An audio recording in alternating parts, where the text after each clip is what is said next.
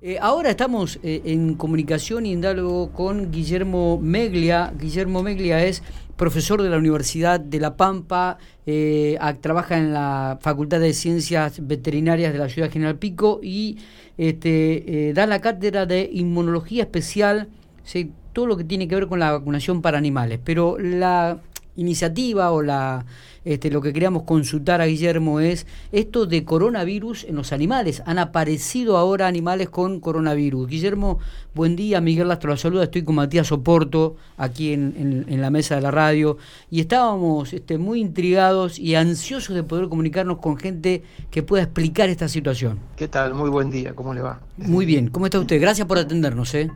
No, no, por favor, a ustedes. Está bien, para echar un poco de luz al respecto. Y eh, porque veo que todos tenemos animales en las casas, entonces también genera un cierto este, interrogante.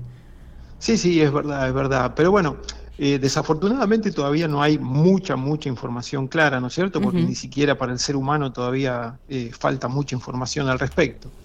Eh, que es donde afecta eh, eficientemente este virus, ¿no? Sí. Pero sí, indudablemente se han detectado casos en animales, pero, no, pero no es que hay que llevar mucho alarma, ¿no es cierto?, a la población por, por el hecho de que, eh, bueno, no hay todavía una clara, clara información al respecto, pero sí se ha notado que en aquellas personas que están, en, que están con síntomas de COVID, ¿no es cierto?, que ya fueron diagnosticadas con COVID, que están en cuarentena y que están en un contacto muy íntimo con alguna de las mascotas, ya sea perro o gato, pueden contagiar a estos animales. Pueden contagiar a estos animales. Los animales a veces pueden llegar a desarrollar algún tipo de sintomatología, muy similar a lo que le pasa al ser humano, ¿no es cierto?, con problemas respiratorios o algún tipo de diarrea, eh, o pueden pasar eh, clínicamente desapercibidos, ¿no es cierto? No se puede, por ahí no, no, no pasa absolutamente nada, ¿no es cierto? o sea, uno no se da cuenta eh, y pueden haber llegado a tener el, virus, ¿no es cierto? Claro, claro. Pero bueno, todavía, ¿no es cierto?, es, eh, es escasa la información que hay al respecto, ¿no? Bien. Sí, sí, perdón. Pero digo, este, es, es, para tenerlo en cuenta, ¿no? Aquellas, como usted dice, aquellos que tienen alguna mascota en el interior de la vivienda, que por ahí este, es muy apegada a los chicos o es muy apegada a la familia, pueden llegar a ser contagiados. Sí, sí, más como se vive hoy en día, ¿no es cierto? Donde las mascotas forman parte ya prácticamente, son una persona más casi, en muchas familias, ¿no es cierto? Exactamente. Eh, entonces, lo recomendable es que si una persona está, ¿no es cierto?, en aislamiento, bueno, no tenga contacto estrecho con esa, con, con, la mascota, más vale que la atiendan otra persona las mascotas y que no esté en contacto directo con ellos. Eso sería algo recomendable que podría ser, porque sí se sabe que el ser humano infecta, ¿no es cierto?, a eh, gatos o perros.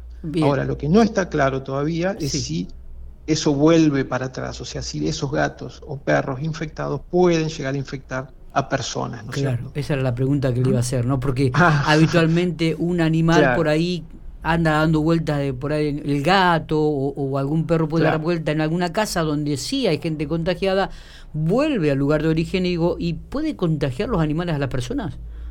No, eso todavía no está, no está demostrado, ¿no es cierto? No está claramente demostrado. En estas especies estoy hablando, ¿no es cierto? Sí, sí. En estas especies. Lo que se ha visto es que sí hay mayor transmisibilidad en el gato, dentro de los gatos, eh, pero todavía no hay un claro ejemplo de eh, que el gato infecta a las personas. Lo que sí se ha visto y eh, en otras especies, como son los, bueno, me sale la palabra en inglés que es minsk, que son los ocelotes, creo que son acá en Argentina, eh, esos que son para piel, ¿no es cierto? Ocelotes era, o bueno, no me acuerdo ahora, perdóneme. No, por favor. Eh, pero bueno, hay muchos eh, criaderos de ese tipo en Europa, ¿no es cierto? En Asia, en Estados Unidos, para producir piel. Y mm, como es, eso sí se ha visto que hay una gran transmisibilidad entre ellos, se ha demostrado que lo infectó el ser humano y luego esa cepa ha mutado, ¿no es cierto? Y ha producido enfermedad en el hombre a través de ese tipo de animal. Eh, de hecho, bueno, se han eh, limpiado directamente, matado, quiero decir, en eso, con eso, eh, granjas que producen este tipo de animales con 3.000, 4.000 animalitos de estos pobres. Pero bueno, han tenido que desinfectar completamente todo y repoblar, ¿no es cierto? Claro. Me decía que la sintomatología es muy similar a la del ser humano. Sí, sí, puede tomar sintomatología respiratoria, también hay casos de, diarrea, ¿no es cierto? pueden tener temperatura y en ese caso, bueno, habría que llamar al veterinario, no llevar el, perro o el gato, sino que el veterinario vaya para que, bueno, no esté ese animal en contacto con más personas, ¿no es cierto? O con otros animales, mejor. Eh, Eso sería lo ideal. Los animales que se pueden contagiar o, cuando ya están contagiados, eh, ¿qué gravedad puede llegar a tener? ¿La misma que en el humano en algunos casos? Mire, hay muy poquitos reportes internacionales, ¿no es cierto?, científicos valederos, pero eh, hasta ahora no, no, no se ha visto que, mueran esos animales, ¿no es cierto?, ya sea perros o gatos. Bien. Eh, la pasan, tienen sí sintomatología, infectan a otros congéneres de ellos, aparentemente, el gato más eficientemente que el perro, pero, pero hasta ahí llegamos, ¿no es cierto? No, no, después se recupera bien. Mm. Eh, por lo menos por lo poco que hay hasta ahora, ¿no es cierto? Guillermo, de información. Usted que está en el ámbito de, todo lo que tiene que ver con las vacunas para los animales, en, el rubro, en su ámbito, ¿se ha comenzado a hablar algo sobre una posible vacuna para los animales también? ¿Le ha llegado algo de información? Eh, no, no, mire, por ahora no hay nada relacionado a eso. Eh, está todo obviamente trabajándose sobre, sobre estos problemas en seres humanos. Eh, bueno, obviamente hay, un, hay una fase que por ahí se aplica en animales, ¿no es cierto?, para ver previo a la aplicación en humanos, ¿no es cierto?, para ver algunos efectos adversos indeseables. Sí. Pero bueno, ese no es el objetivo de cubrir el, el animal, ¿no? Está. Eh, pero bueno, después hay otras cepas sí de coronavirus que afectan ¿no es cierto?, a caninos, a cerdos y demás. O sea, el veterinario está familiarizado con el coronavirus desde hace mucho, mucho tiempo, ¿no? Ah, eh, es común en el cerdo una gastroenteritis. Eh, y bueno, en el canino también produce unas heces diarreicas, eh, digamos en, los caninos jóvenes, en los cachorritos. la vacuna que tienen disponible no es eficiente, no es eficiente y de hecho no se la recomienda mucho su aplicación en, caninos, porque realmente no anda muy bien.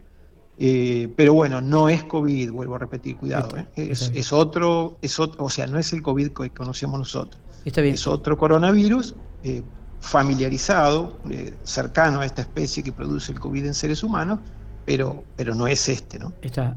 Obviamente. Dejando de lado por un instante lo que tiene que ver con el COVID, el coronavirus, Guillermo. Eh, en, estos momentos, a esta altura del año, ¿hay alguna preocupación especial por alguna transmisión de, animales? ¿Están, todo ¿Están en plena temporada también de mosquitos, el dengue? Eh, ¿qué, análisis hacen al respecto?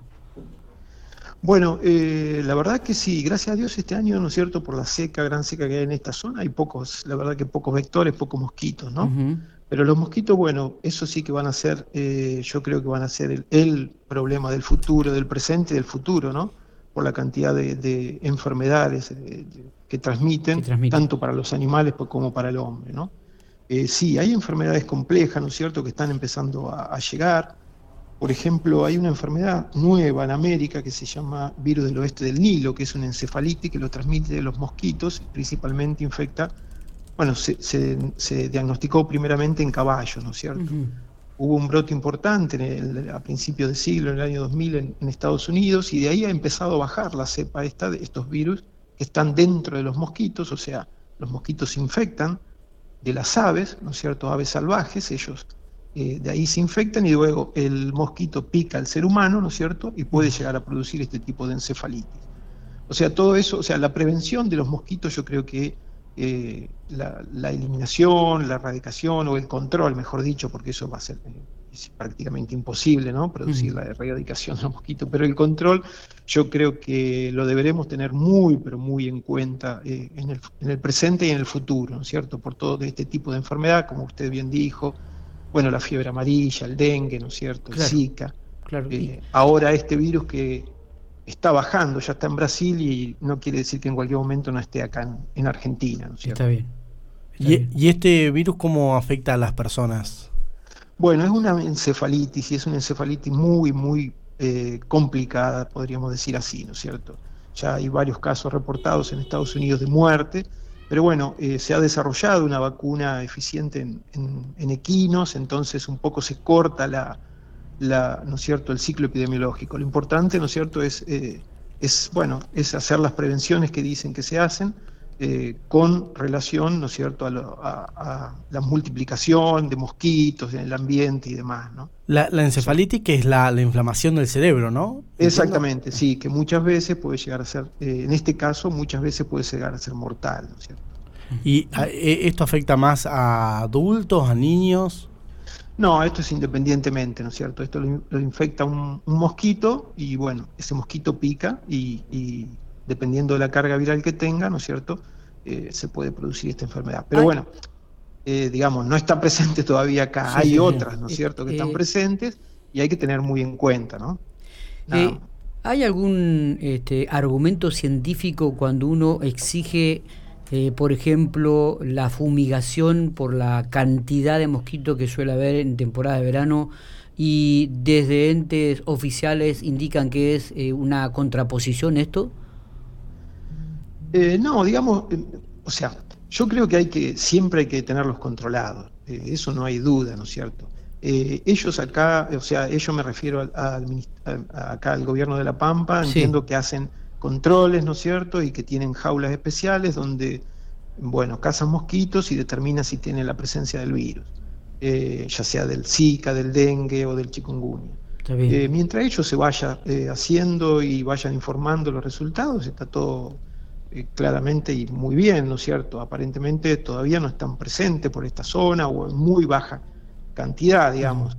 Entonces, eh, deberemos, eh, si Dios quiere, seguir así, pero bueno, vio, esto es algo mucho más complejo, o sea, el, cambio climático tiene que ver con esto, ¿no es cierto? Donde, totalmente. Van bajando algunas enfermedades, claro que, que son típicas de las zonas, ¿no es cierto?, tropicales, eh, y bueno, entonces, eh, desafortunadamente, eh, en algún momento llegan o tocan, ¿no? Pero bueno,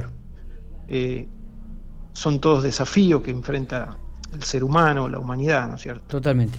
Guillermo, ha sido un placer hablar con ustedes, ha sido muy, muy claro. la verdad que nos gustaría seguir poder charlar y, y, seguramente lo vamos a convocar en otro momento para seguir profundizando sobre esta situación y sobre estos temas. Eh, le agradecemos muchísimo que nos haya atendido. No, no hay de qué. Muy buen día y bueno, saludos para ustedes y para, para la audiencia. Muy bien. A su disposición.